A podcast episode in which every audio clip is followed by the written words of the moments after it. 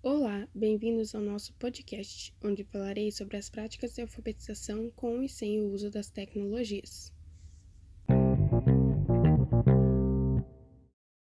Como sabemos, a alfabetização e o letramento são conceitos distintos, mas que devem ser trabalhados de maneira paralela.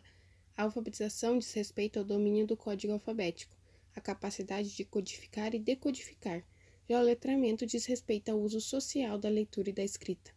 Nesse sentido, veremos a seguir como a prática alfabetizadora ocorreu em dois momentos e condições distintas, comparando-as, percebendo semelhanças e diferenças. O primeiro momento que abordaremos trata de uma prática ocorrida antes da pandemia, partindo de um estudo de 2017 baseado em uma pesquisa realizada na Rede Municipal de Ensino de Tiradentes em 2010, com apenas uma turma de primeiro ano, a qual ocupava uma sala enfeitada com um painel e cartazes contendo o nome dos alunos, regras de boas maneiras, condições climáticas e os ajudantes do dia, além do alfabeto e dos numerais. Para o alfabeto havia quatro formas de letra: maiúscula, minúscula, cursiva e impressa, uma figura e uma palavra. Os numerais estavam pendurados em cartelas de 0 a 9. Na sala havia também um cantinho da leitura com alguns livros antigos e infantis que eram pouco utilizados. Observou-se também que o ensino e a aprendizagem da leitura e da escrita ocorriam principalmente nas aulas de língua portuguesa, durante a qual se organizava uma sequência de atividades mimeografadas individualmente para cada letra do alfabeto, com o objetivo explícito de levar as crianças à compreensão do sistema de escrita. Na folha que as crianças recebiam havia a letra em questão, as suas quatro formas de escrever, uma figura cujo nome começasse com essa letra e um texto de cartilha, geralmente curto.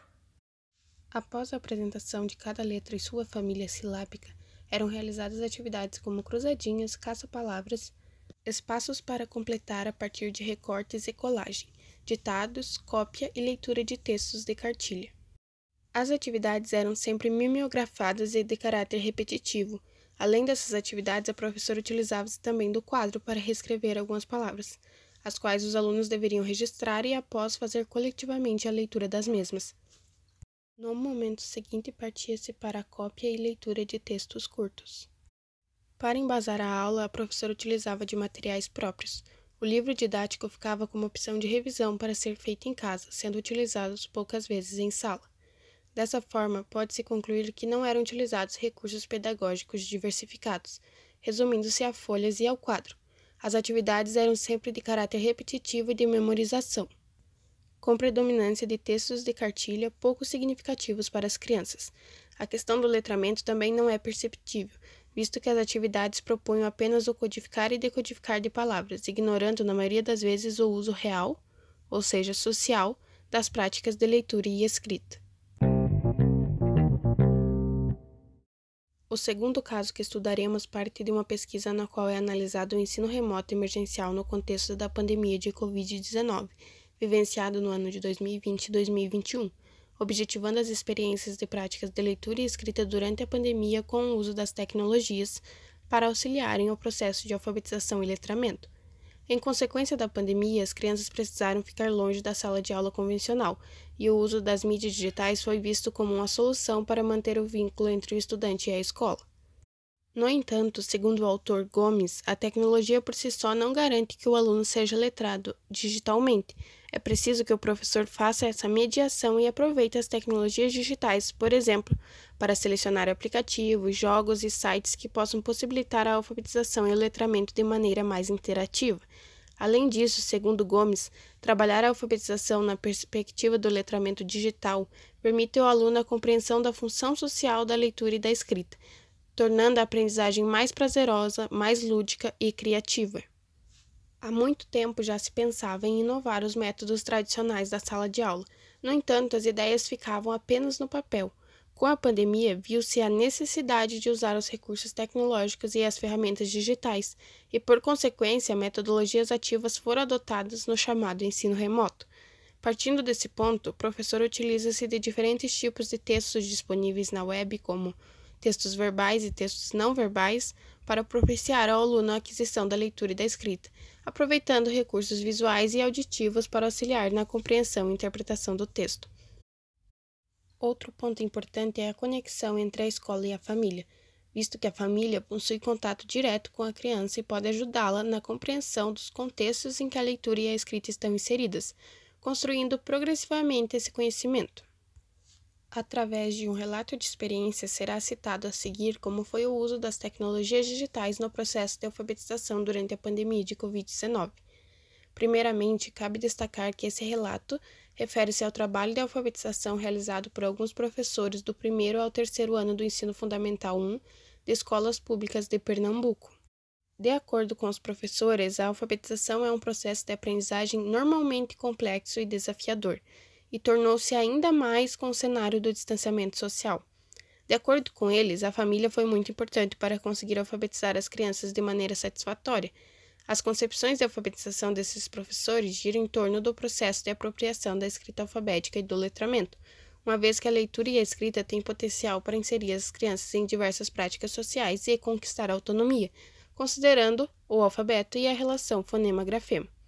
De acordo com esses professores, autores do relato, com o intuito de realizar uma alfabetização eficiente, eles utilizaram recursos pedagógicos como a internet, as videoaulas, as apostilas, o WhatsApp, o YouTube para trabalhar leituras simples, para trabalhar o estudo das famílias silábicas, leitura de imagem, livros paradidáticos e material difícil de leitura coletiva e individual online. Os professores relataram que o uso dessas ferramentas foi muito útil e possibilitou o desenvolvimento da ação pedagógica, sem descartar a interação necessária entre docentes e discentes, mesmo que com alguns empecilhos causados pela distância. Desse modo, percebe-se que, embora esse processo ainda tenha sido um pouco tímido, as instituições escolares aderiram às mídias digitais para garantir o processo de ensino e aprendizagem e possibilitar que as habilidades de leitura e escrita fossem trabalhadas, utilizando a tecnologia digital como aliada. Para concluir, com base nos dois casos estudados, pode-se perceber que o primeiro apresenta métodos mais tradicionais de ensino, influenciados certamente pelo período correspondente, pois é datado do ano de 2010. Essa prática utiliza-se principalmente de folhas de papel e quadro para repasse das atividades que são de caráter repetitivo e de memorização, não sendo cogitado o uso de tecnologias digitais no processo.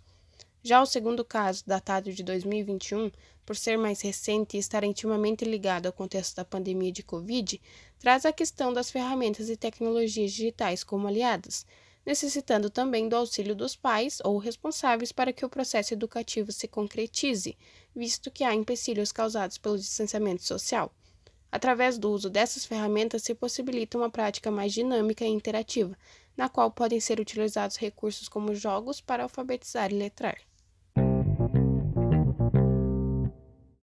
Esse podcast utilizou como referências documentos publicados online no site Cielo, Práticas de alfabetização com crianças de 6 anos no ensino fundamental, diferentes estratégias, diferentes concepções, das autoras Maria do Socorro Alencar, Ana Caroline de Almeida e Ana Paula do Amaral Tibúrcio. Utilizou-se também do documento Alfabetização e Letramentos em Tempos de Pandemia, uma análise de relatos de experiência, da autora Eliana Maria Gomes, publicado no repositório da UFMG. Muito obrigada pela atenção e até o próximo.